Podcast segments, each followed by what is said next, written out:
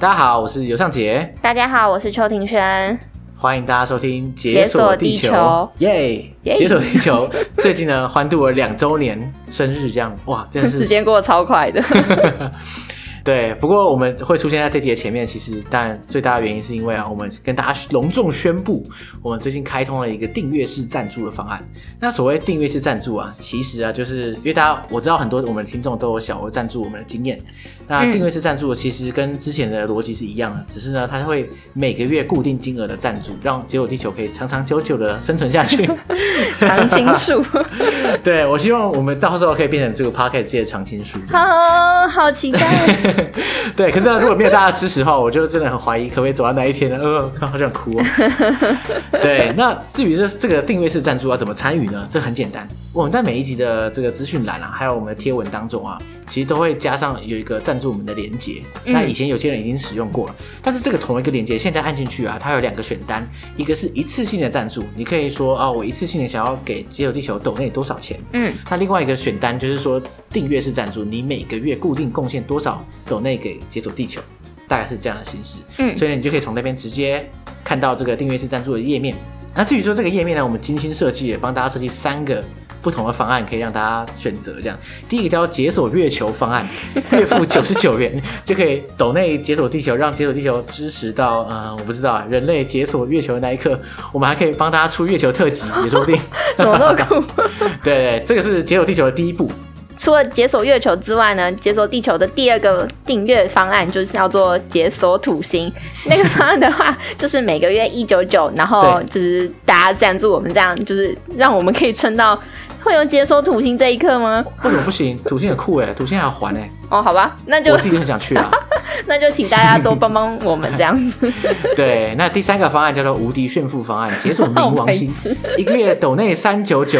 就是大家如果真的好喜欢解锁地球，如果很怕很怕解锁地球会倒掉，或是很怕我们就是挨饿受冻的 话，可以每个月固定的贡献三九九给我们，我们就会非常开心会。不会太浮 夸？ 没有，是真的，我真的会很开心，是真的。 那我们其实有个设一个小小的目标啦，因为呢，嗯大家知道我们最花时间的其实是剪辑，而不是录音。就我们每一集剪辑的时间大概花，我我算一下，大概五六个小时，六个小时左右啦。呃，大家知道，就是剪辑这个东西是非常枯燥而且痛苦的。那我希望可以把剪辑剪辑的事情呢，其实整个委外给专业的剪辑师剪辑，就可以省下我们的痛苦时间这样子。嗯，那我有问了一下，就是一个月如果是四集来说的话，剪辑外包的费用大概是八千块。那所以我们我觉得我们一个小小的目标就是希望我们这些订阅式赞助的金额啊，可以累积到八千块， 让我们可以可以成功的把这个这个这个苦差事外包出去，然后让我们你知道可以说花更多心思在节目嗯本专身的心录录音啊，音嗯或者是本身的内容上面，而不是在后面一直剪辑这样。所以呢，有劳大家，求求大家，没有啦，不是 情绪勒索是这样， 就 这个全靠大家帮忙了。 好，那这样的话，我们就预先感谢大家的赞助了哦。谢谢各位。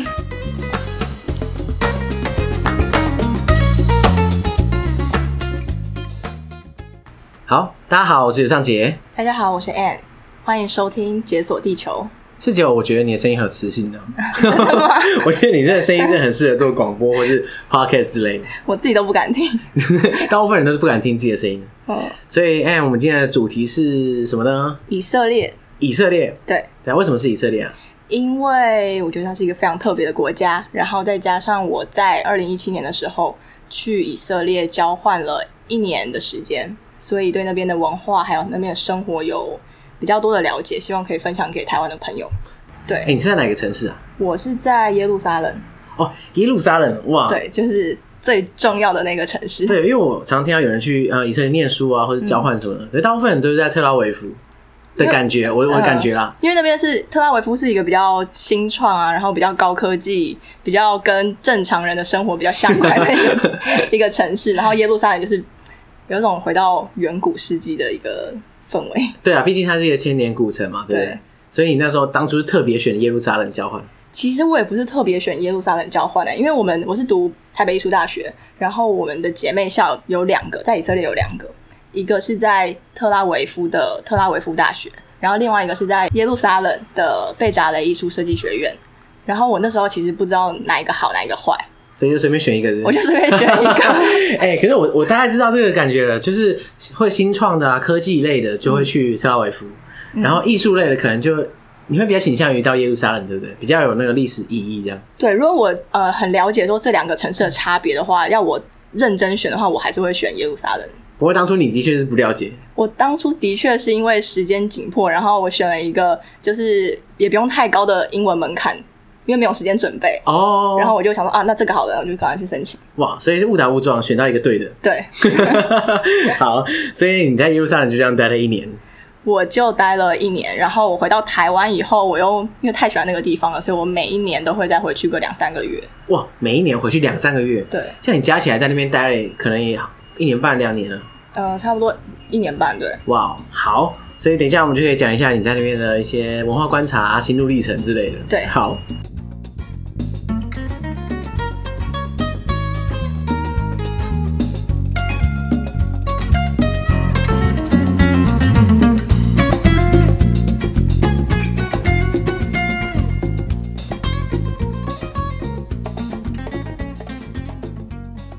所以你在去以色列前，去以色列交换前啊，你对以色列的想象是什么？其实我去交换，我二零一七年去交换之前，我二零一六年的时候是第一次去以色列旅游。哦，所以你在交换前，你的确去过以色列，我去过，我跟团去过大概十二天。哇，那很长哎、呃，其实因为跟团其实也不算太长啦，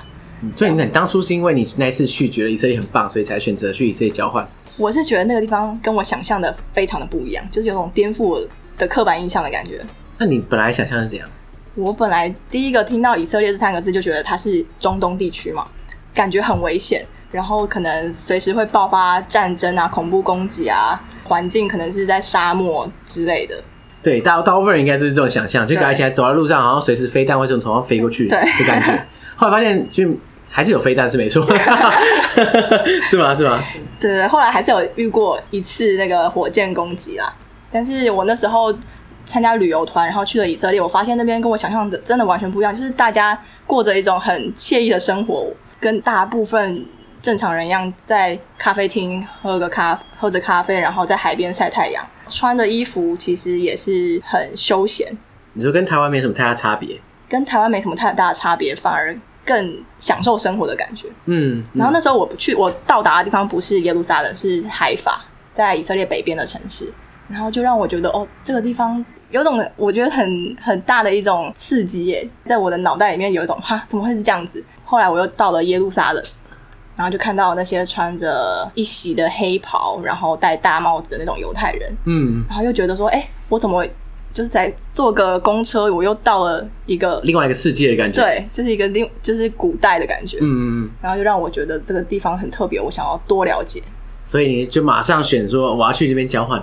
我先选说我要学习伯来文。哦，真的假的？所以你在去之前，你已经会讲一些希伯来文。对，我在去之前，我就是学了大概三个月的希伯来文。哎、可是台湾他在哪里学希伯来文？呃，我是跟以色列的一个机构学的，哦，因为呃，以色列有很多的犹太人嘛，是在世界上各个地方，然后他们有时候要回到以色列，所以政府就会办一个就是专门为犹太人学希伯来文的一个一个政府机构。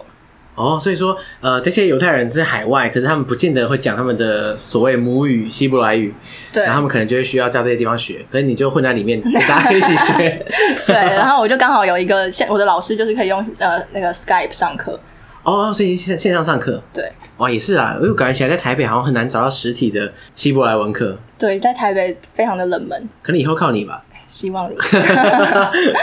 所以你那时候有一点点基础，这样。就是一点点可以懂几个字打招呼的字，但是你基本上沟通还是要用英文。哎、话说希伯来文，我我是完全没有任何概念，嗯，它算是哪一个脉络，就是哪一个系统啊？因为它一定不是用罗马字母嘛，对不对？它不是，它是跟阿拉伯文，它跟阿拉伯文有一点点的像，它的字不太一样，但是他们的书写方式都是从右到左，哦，然后他们有一些发音，有一些字其实是雷同的。例如说，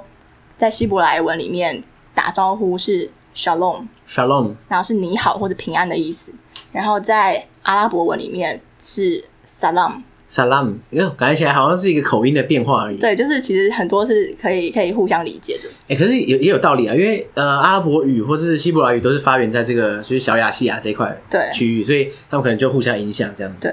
哦，所以那时候你学的时候会不会觉得很困难？啊因为它完全是跳脱，不管是中文系统或是英文系统都完全不一样啊。 完全不一样。然后我那时候学的时候是，我一一开始一开始觉得哦很酷的一个语言，然后我觉得好像可以学到一些简单的单字是很容易上手的。继续学就发现越来越难，越来 越难，因为它的文法呃有分阴性阳性。然后又单数、复数，然后还有时态的各种变化都是中文里面没有 的。哎、你知道就是因为我在学德语嘛，嗯，然后哇天哪，我也是被那个阴性阳性搞得快疯掉，我就不懂啊，就是分阴性阳性的意义在哪里？对啊，我哪知道什么桌子是男生还是女对生啊，就就是背这个干嘛？对啊我我想不到任何好处啊，就是 这个系统到底谁发明的？而且没有一个一定诶，就是可能德语的桌子我不知道是男生，然后但是希伯来文的桌子是女生，然后法文可能又不一样，对对，就是你靠直觉也选不出来，对，对， 这是啊也没有。受不了逻辑，对啊，对啊，对啊，所以你当初学希伯来文就是这样跌跌撞撞，对不对了？对，然后一直到现在，哎，等一下，可是你到以色列的时候，以色列人的英文应该普遍都还不错。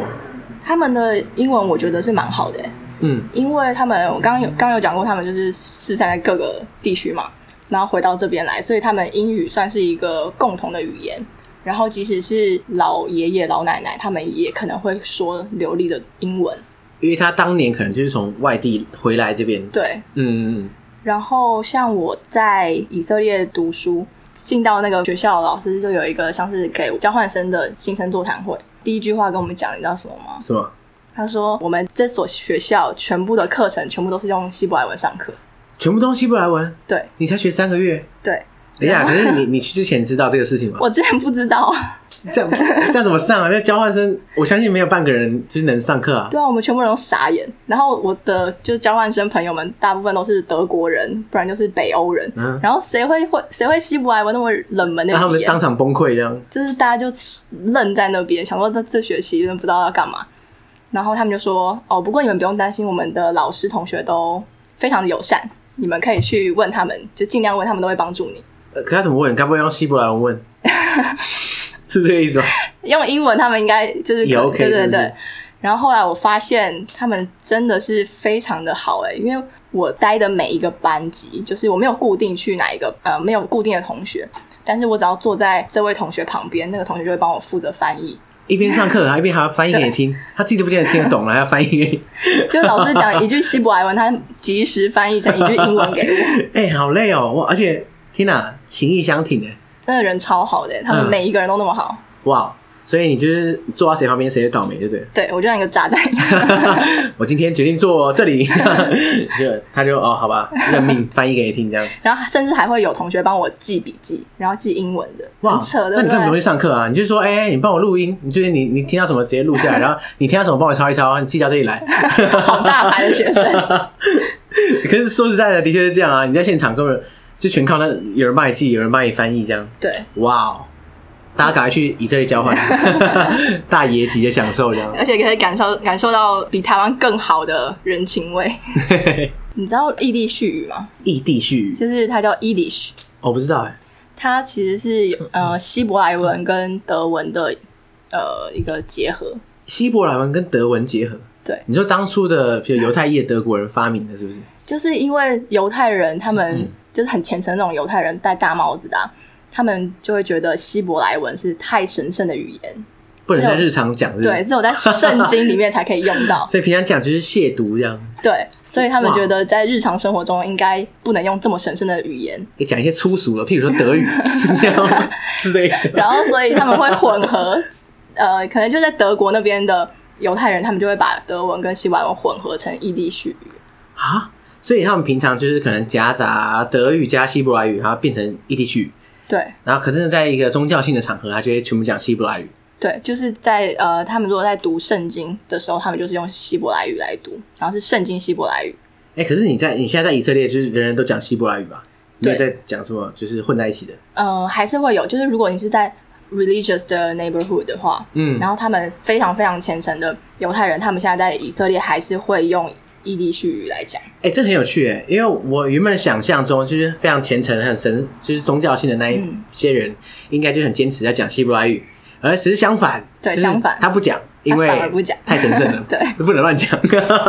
哎、这很有趣哎，还蛮酷的。嗯嗯嗯。哎、说到这个，我之前在我之前听朋友去过以色列的人说啊，呃，以色列有一批人，大概比例还蛮高的哦，可能什么五分之一、四分之一的人，他们可能不是生产，然后嗯专门做一呃宗教性的相关的工作。呃，对，就是如果你在以色列看到那种戴大帽子的极端正统犹太人，就他们很好分辨嘛。然后你就是全副武装这样的，对，就是一年四季都穿一样的，男生就戴大帽子，然后可能会留这个旁边会有鬓角，嗯，就像小辫子一样在旁边，然后穿着黑西装、白色的衬衫，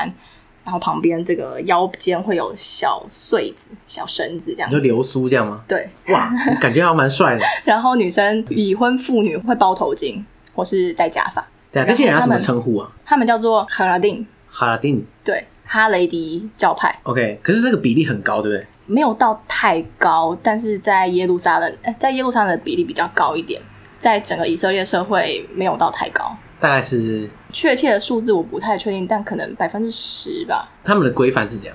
他们就是以圣经，以妥拉，妥拉就是旧约圣经前面五前面嗯五卷书，摩西五经，然后他们就是每天都要读这个妥拉，尤其是男生。然后有些男生他们甚至是不需要工作的，嗯嗯，他们只要每天去呃犹太会堂读这个陀拉，然后为这个国家跟这个民族祈福就好了。然后如果是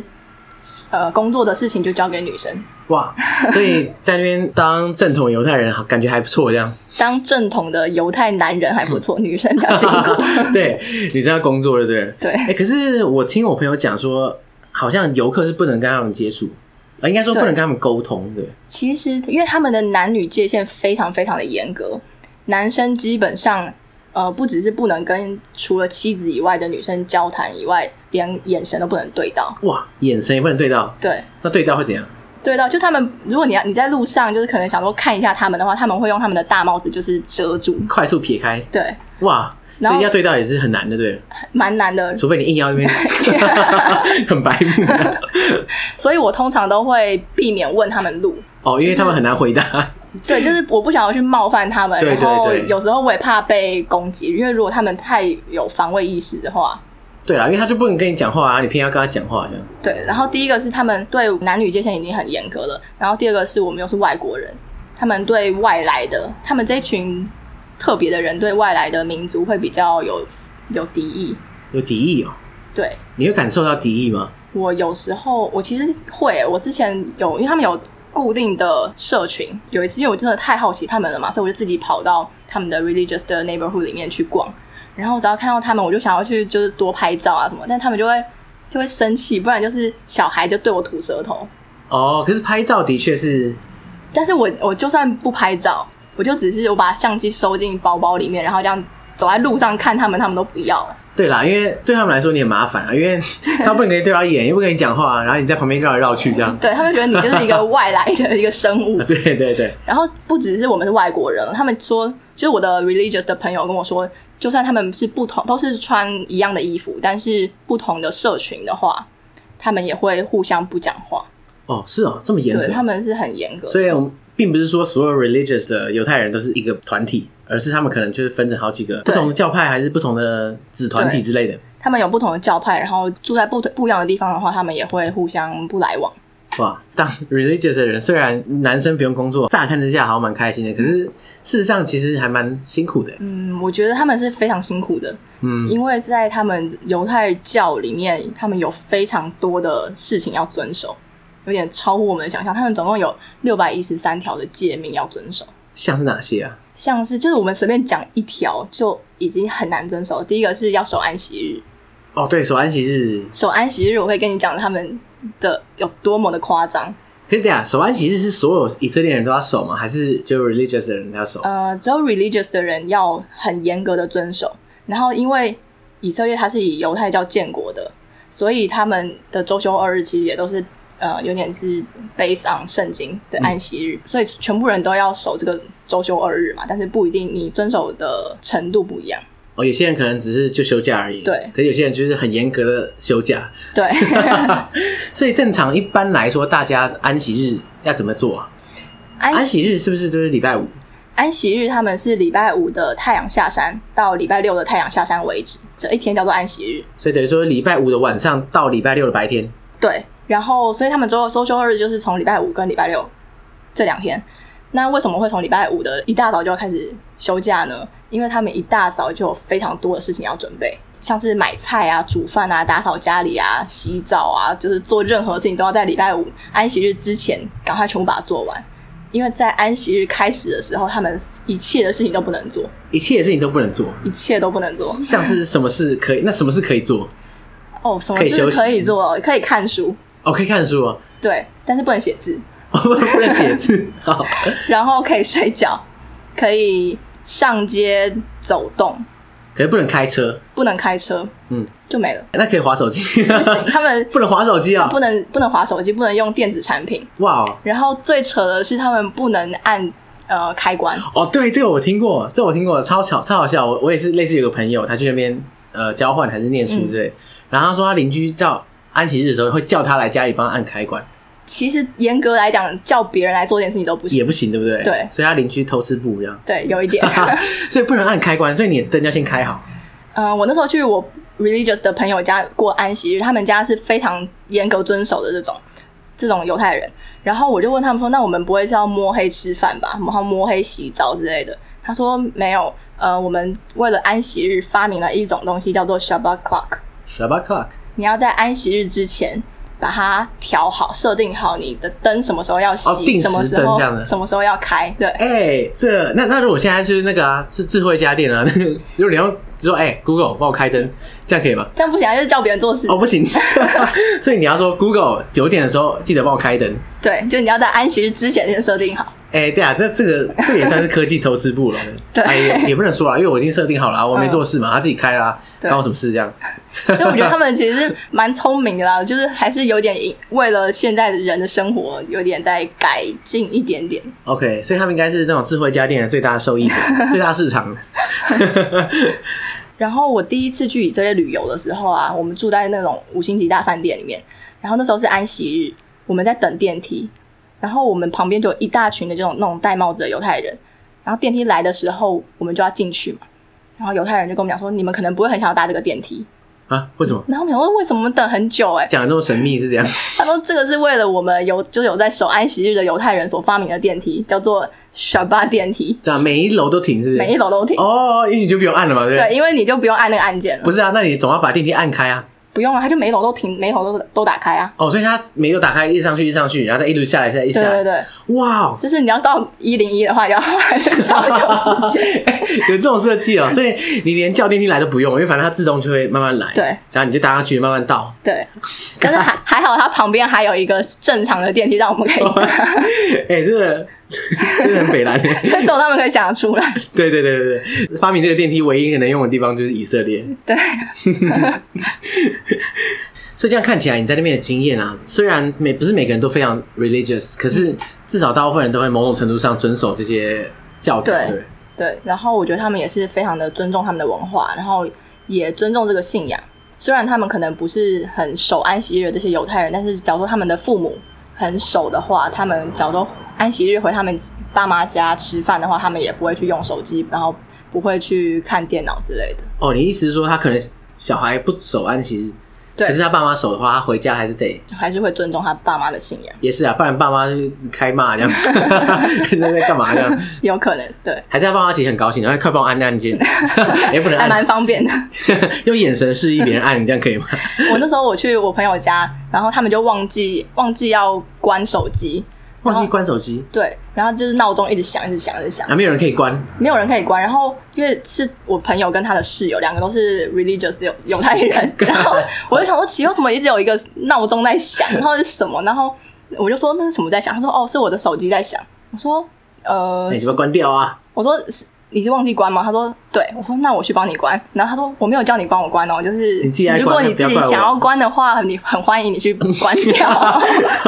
哎、那那人人都可以这样做啊！我是说，呃，这个按钮在这边，这个我没有说你要帮我按，但是但是如果你想要的话，可你可以以自去。主去按这对样。 哦，所以很多取巧的方式。对，是难怪犹太人那么聪明。哎、我觉得大部分我身边的朋友啊，呃，其实我也是啦，分不太出来就是犹太教啊、基督教、天主教的差别。就很多人会觉得说，这感觉其实蛮像。呃，其实他们是可以说他们是同一个信仰，就他们信仰的神是同一位，但是犹太教是只有在看圣经的旧约而已，嗯，没有新约这一部分。然后他们也不承认呃耶稣是他们的弥赛亚，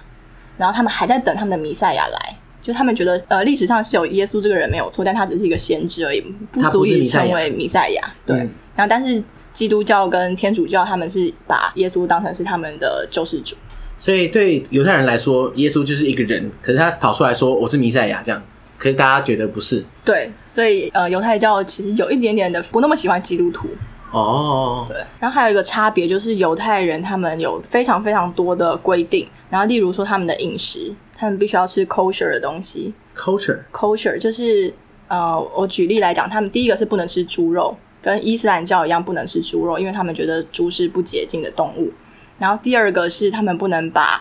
呃肉跟奶类混在一起吃，肉跟奶不能混在一起，对，所以吃汉堡的话就没有那个没有 cheese， cheese。对，哎、为什么？这个这个道理是什么？因为在圣经上面写说不要用喂养羔羊的奶来煮小孩的肉，哦，你说这样很变态这样？就是很残忍，对，那想必他也不能吃什么亲子冻之类的东西。对，就是完全不能吃亲子冻的感 觉。好，他觉得很只是可怕只是连奶跟肉都不能放在一起对，哦。然后他们还有非常多其他的规定，例如说海鲜的话一定要吃有鳞片的，啊，鳞片，对，那没有鳞片像是什么？像是像是鲨鱼就不能吃，哦鲨鱼不能吃然后像是呃虾子也不能吃，虾子然后有，好，那个壳不算的，对了，那个不算，那然后螃蟹也不能吃啊。螃蟹也不能吃，贝类也不能吃，所以其实就只有鱼可以吃而已。 那那哦，好吧， 就他们有的饮食有非常多的规定，但是基督教跟天主教就没有，嗯，所以当犹太教徒真的是很辛苦， 对，真的很累耶。不能享受生活。 对对对，而且特别是如果你是最 religious 的那一批的话，更惨，对连讲话都有困难。连讲话都对，真的真的真的。哎、所以你觉得，因为你说你很喜欢这个以色列文化嘛，对不对？嗯你觉得是整个以色列文化吸引你的点是什么？我觉得他们很知道自己是谁，因为我觉得可能像我们现在新的一代的年轻人，台湾年轻人，我们就是不知道自己到底是属于什么。国族认同混乱这样。对，然后就很多的争议啊，然后自己好像又不想要承认自己的历史之类的，然后甚至会常常淡忘掉一些重要的节日，例如说中秋节就忘记它的根源是什么，一它的历史是哦，什对，么。大家只知道要放假要烤肉 对对对，然后，但是犹太人他们不管是不是 religious 的，不管他们父母是他们是不是是不是源自于一个宗教的家庭，他们都非常的了解他们的文化，然后会很珍惜，然后甚至会就是跟我滔滔不绝的解释，然后还有邀请我去他们家里面一起过这个节日这样子。然后我觉得这是一个很难得的事情，我觉得一部分是因为犹太人的这个历史脉络下来，历史对嗯他们习惯于被当成受害者，所以他们觉得更需要团结去保存这些东西。这样，对，那这一方面也很不容易，因为刚刚你讲的，他们就是在世界上流亡，然后受可能受到一些迫害嘛，然后但是他们还是珍惜他们自己身为犹太人的身份，嗯就没有因为说哈我是犹太人，所以我要遭受这些东西，那我不要不要当好了。对，因为有些有些人，或者有些族群，他们是应对的方法是不一样。他嗯可能觉得说、啊，那既然这个这个族群这个枷锁这么大，那我干脆融入其他族群，对我干脆就是放弃我本来的文化。，嗯对，但是他们没有，就是他们还是很珍惜这件事情。嗯，所以你觉得对你来说，这个算是一个很珍贵的价值，这样？我觉得是很珍贵的价值，然后再加上他们又有一个创新的概念，就是他们会为了保留他们的文化而去创造这个叫做 Shabbat Clock 或是安息日电梯这种东西。 对，然后而不是说啊，反正现啊现在不用再遵守那个了，因为很难嘛，对不对？嗯那干脆算了，放弃这样。对他们还是就是虽然对自己生活有一点不方便，但是他们还是会创造一个东西来符合现在的生活。想办法让它方便。对我喜欢以色列的还有一个一点就是他们的思维模式，思维模式怎么样？就是他们每一个人，我觉得这可能跟他们的教育也有关系，就是他们每个人讲话非常的直接，是很白目那种直接吗？还是、呃，这要看人啊，但是他们通常直接就是不会拐弯抹角，就事然后论事这样子？对，然后又很清楚地表达出你内心的真实的想法，就不会像我们台湾人可能会顾及到对方的感受啊，或对是想说，呃，这样子我我讲的话，对方会不会有点不舒服？那人家问我喜欢还是不喜欢，我虽然不喜欢，我还是说，嗯，我觉得还不错，蛮特别，蛮有趣的这样子。对对对对对，但是他们没有，他们就只就是直接说，哦，可是我觉得怎样怎样怎样，而且他们通常不会把不会等别人把话讲完，他们一有想法就马上的提出，马上的发表，不是、啊，人家讲到一半，他会直接这样插下去， 那真的蛮直接的，对了。啊很直接。我之前去我朋友家做客，我那时候才呃去以色列第一个月而已，然后我去他们家，他们第一次看到这种华人的面孔，然后就对我非常的感兴趣啊，一直问我问题。然后我们大概问了大概有呃半个小时嘛，但是你通常去别人家，你就是安安静静的去听别人要问什么问题，然后就回答。然后过了半个小时以后，我的朋友说：“等一下，你怎么那么有礼貌？” 然后我就 想说，什么叫做我很有礼貌？其实我也还好，不就在听你讲话吗？他就说：“不是，你为什么有办法等我把问题问完？”然后哎、不是啊，他们都没问完，知道怎么回答、 对啊，我就说，因为你在问啊，然后我要回答，我要等啊。然后他说，我们以色列人通常不会等别人把话讲完，我们只要有有一有想到什么，我们就直接插话，直接讲，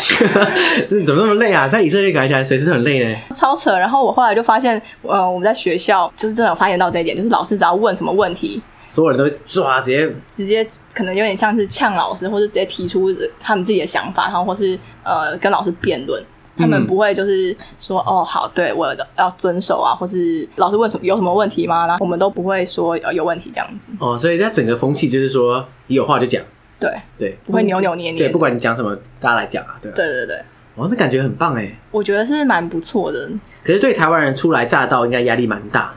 对，因为我那时候去那边，然后全部人上课都有问题，只有我一个人没有问题。对，每个人都好像是侃侃而谈，那么讲个没完这样对。啊，然后老师就说：“哎、那你有没有什么问题？”然后我就呃没有啊， 就感觉起来自己好像很逊那种感觉。就觉得好像自己怎么没有办法讲出什么东西。对我发现出国之后，很多国家的人都动不动对一个事情就有很多不同的论述。就很多意见可以发对，哎表，那有些意见很废，可是嗯他会讲，就是敢讲。就你知道这个意见感根本就是狗屎这样，可是 他就讲啦，那、嗯对那你就是觉得，哎、这个我不太确定哎，就我们会想很多，要对想到一个很完美的一个答案才敢讲出来。对，就觉得说啊，这个我我确定是这样吗？嗯好，不然我等一下看看好了，这样就会这样。可是别人就哇直接讲，而且我们很怕，就是想讲了以后可能会怕别人反驳，或是觉得你怎么会想到这种事情就？一直很怕被骂这样，然后怕被打脸这对对样对对，反正很多顾忌啊。对，然后后来才扼腕说，我刚刚怎么没有讲、 对啊，我刚讲明明就我我答案就比他们好多了，这样，对对对只是你就没讲，对，就没办法。所以你后来那时候是算震撼教育，对不对了？就是觉得他们的想法很不一样，哎、等一下，可是你在课堂上都是用希伯来文呢，那你要怎么跟他们讲？就是他们会翻译啊，翻 译或者说老师刚刚说，了，请问 Anne 有没有问题？所以同学还帮你翻译说，老师问你们问 题，对，哎哦对，还有我的同学不是都会帮我翻译吗？一句一句翻嘛。然后他就会突然说：“哎、你有有听得懂我讲话吗 因哎为你完全没有反应，你这样看起来好像听不我懂听。？”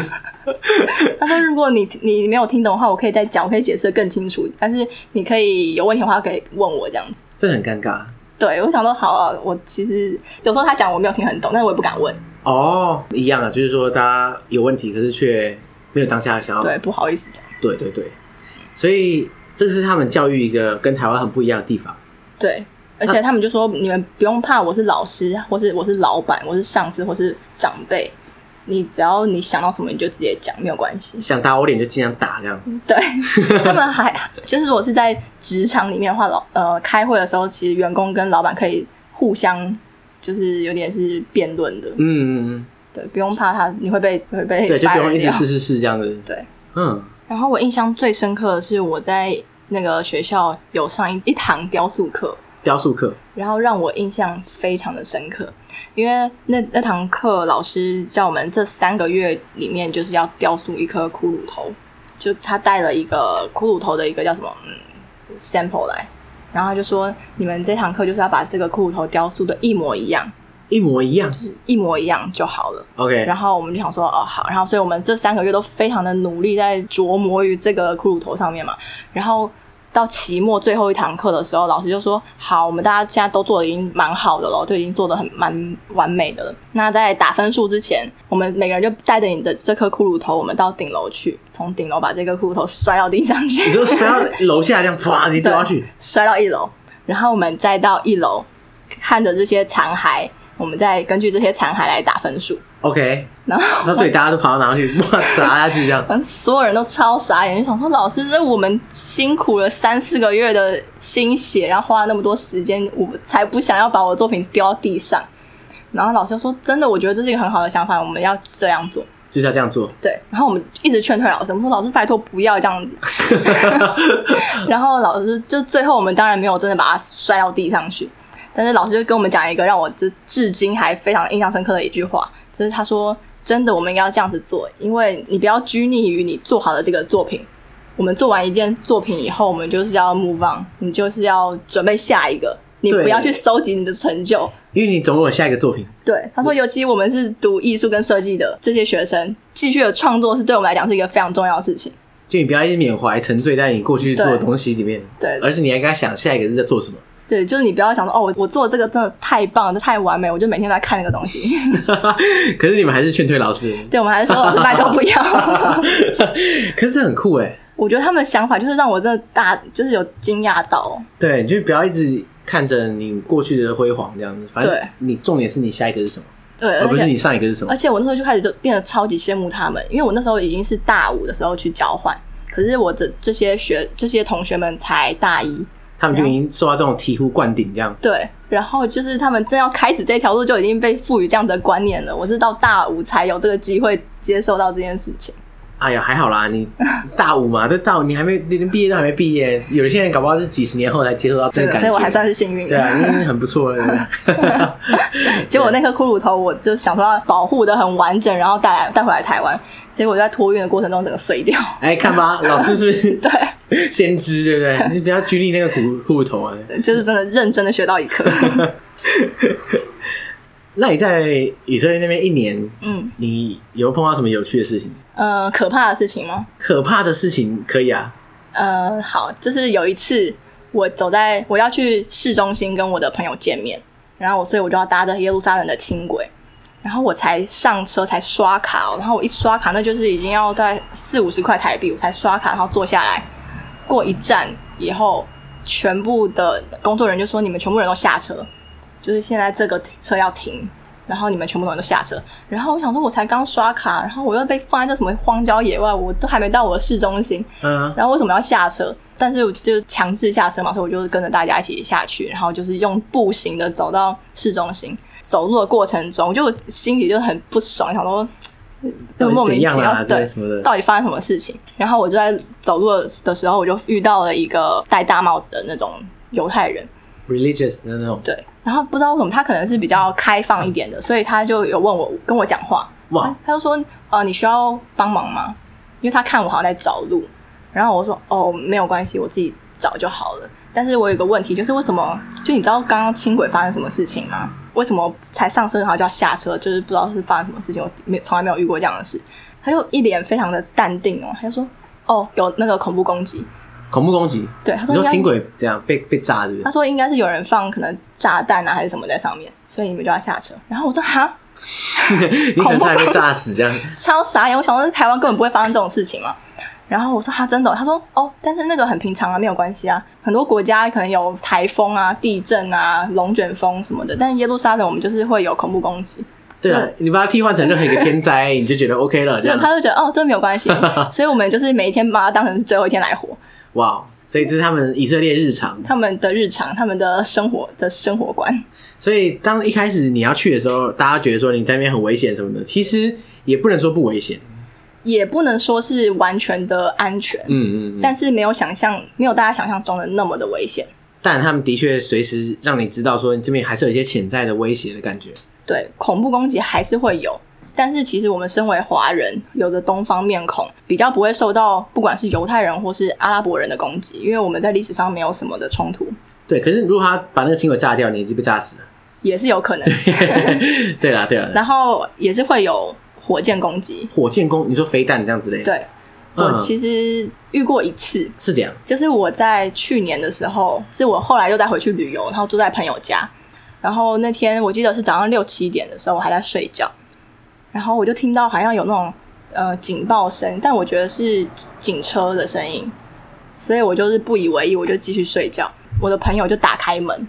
然后他就说：“哎、你刚刚有听到那个声音吗？”然后我说：“哦，有啊。”然后他就说：“哦，那下一次如果你听到的话，我们大概有一分钟的时间可以逃跑。”哦，那 那所以你就安然躺在床上，所以 我就整他个弹起来， 他来教育你一下，这样。而且他是很冷静的声音跟我讲，可是要逃去哪？对我就说等一下那是什么那是什么声音？嗯，然后他又说哦那个是火箭警报，然后我说你在你在讲什么？是真的还假的？那我们等一下要逃去哪里？然后他就说嗯我也不知道哎、可能这个厕所前面吧。靠靠，讲的好像一副很有经验，就不知道逃去哪。 对，然后我说你确定吗？那个厕所前面看起来不是很安全，就是一面墙而对已。啊，这样有什么用 吗？他说反正如果真的炸到我们都会死啊。那逃个屁啊！你躺在床上就好。 然后但是后来因为后来又发生了大概三次的警报响。哦，三次火箭警报，对，然后呃，所以我的其他的朋友就在发讯息跟我讲说，每一个建筑物底下都会有一个防空洞、防空室，呃，通常一定要躲进去。然后我们就问一些邻居，然后就知道那栋建筑物的防空室在哪里，所以我们下一次就是躲进去。哦，所以你之后有警报的话，你就可以躲到里面去，这样。对，然后我后来就是有听到就是在空中那种嘣的声音，然后就赶快躲进去。那里面有什么？还是它就一个空间而已？它就是一个很黑的空间，然后里面有一台冰箱，然后几张椅子而已，那冰箱里面有 什么？什么都没有。它什么都没有，那有什么用啊？就是那个邻居就说：“哎、我我去我去拿几瓶水来冰好了，我们对啊俩可能会在那边待一阵 子。怀疑是被它吃掉 了。冰箱不是应该随时准备一些食物？我也不知道冰箱那边干嘛。 对啊，怎么可能？那飞弹都来了，然后你还拿水来冰 啊？不过其实在，如果在以色列旅游的话，通常不用太担心会被飞弹炸掉、炸到啦，嗯因为通常飞弹会攻击的地方是在以色列的南部。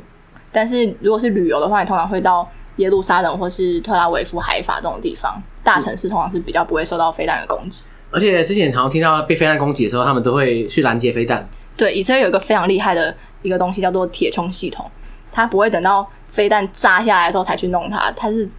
会侦测到哪边有有火箭过来，然后就在空中把它拦截，然后把把它它往引爆这碎样掉。对嗯，所以大部分的时候，应该飞弹就是在你头上而已啦，应该只是在你面前 这样。你可能 只会被炸到一一个小小的碎片而已，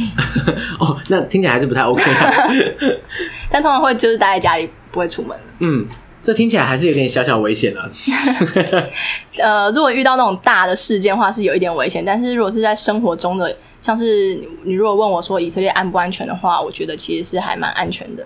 第一个是他们男女皆兵，然后路上会有非常多的 IDF 那个以色列国防军，就、哦，所以路上都是军人这种感觉。对，就是都背着枪，所以其实如果真的要发生什么事情，都马上都会有人来制止。而哎且听说他们会直接背着枪，就是在可能轻轨啊，在搭车啊什么对的，就是在旁边一把步枪这样。对，就是而且这就女生也会背背着一把枪，而且不管是你进到哪一个公共的场所，他们都必须要很严格的安检。哦，你是说像是什么地铁站啊，或是那种公共场合吗？呃，像是他们的火车呃公巴士站需要安检，然后百货公司那种大楼也都要安检，然后甚至是我每一天去学校，我都要经过安检。哇，他安检是认真的安检还是是？呃要看地方，然后要看人。通常他就是可能会翻翻你的你的包包，就是可能到超市的时候就看一下你的包包，然后看你这个人其实也没什么威胁性，他就让你过。但是像我们去学校的话，都要过那种 X 光的，像机场那种。哇，就是安你检包包直接过去啊，看看里面有什么东西对，这然后样。你的人、你的东西就是什么钥匙什么都要拿出来那种，哦，很严格。哇，所以等于一天到晚在登记那种感觉。对啊，就是去到哪里 都好要累哦经过那个安检。然后他们就是如果包包放在椅子上，然后旁边没有人的话，那也是一个非常可怕的事情。就他们就会说：“哎、你你赶快跑，你赶快走掉，就是这是你的包包吗？不是的话，那你赶快到旁边去，我们要看一下这里面是不是有爆裂物还是什么。对对对所以对，他们在这方面是很严格的检查，就是做的蛮紧、蛮仔细的。哇，这个地方感觉起来不能随便开玩笑，啊就是在这一点上面， 对，然后哎，我这边有炸弹啊什么之类那的你，可能 直接被抓走。把它抓到哪里去这样 对啊。 ？OK OK，但是呃，他们的治安其实我觉得是算好的。就假如说我今天自己一个人去餐厅，然后我可能想要去洗手间，那我会先把包包放着，其实是没有关系的。如果你在什么法国或是德国之类的地方，应你就该马上消失这样。对，马上就不 见了。但是在以色列，我试过蛮多次，其实都东西都还在。对啊，可是大家不会以为这边是炸弹，是 不是？呃，如果在餐厅的话，应该还好啦，不要上太久了，不然可能已经拆弹小组来拆你的包包。 包包已经不不见了，然后要去警察警察 局领。然后，嗯，像我之前我有一个朋友来，就来找我玩，然后他是墨西哥人，嗯，他的包包就是钱包忘在桌上，然后就走了，然后就去别的点哦。然后后来还有路人，就是一个阿拉伯的阿伯，就拿着这个钱包，然后一路的追着要还给我们。哦哇，这一路就是你们继续走，他们在后面追这样子。对我们哎走很钱包远钱 包，真的不错啊因。为在其他国家应该不会发生这种事情，嗯，对啊，他们对外国人其实是蛮蛮友善的。所以它整体来说其实治安不差，对，但偶尔还是会有一些恐攻威胁。不过，对啊，就把它当成天灾的一种，其实就是任何地方都会发生嘛。对搞不好被雷打到也死掉啊。对啊、而且他们又没有台风，也没有地震，对，所以呢，它其实搞不好安全度还比其他国家还高。 对啊，他们还有铁穹系统，我们也没有办法防震、防 防风灾。对对对，没错没错，至少飞弹你看得到嘛，对不对？对就是那里嘛，挡掉就没事了。OK OK，那今天讲了很多这个你在以色列的生活啊，还有文化观察。那如果大家各位听众如果想要看更多以色列相关的话，可以追踪你的 Facebook。对，我的 Facebook 或是我的 Instagram，那要怎么追踪呢嗯、呃，你只要打 N in Israel 就好了，就是因为我叫做 N 嘛，N 在以色列 n 在以色列，对啊，是中文吗？还是，N in Israel， OK，N in S N in Israel。对 OK，所以不管是 Facebook 或是 Instagram 都可以。对，好，那大家如果想看更多，就去追踪起来。好， OK，那我今天非常谢谢 Ann 来节目上分享，谢谢大家，拜拜，拜拜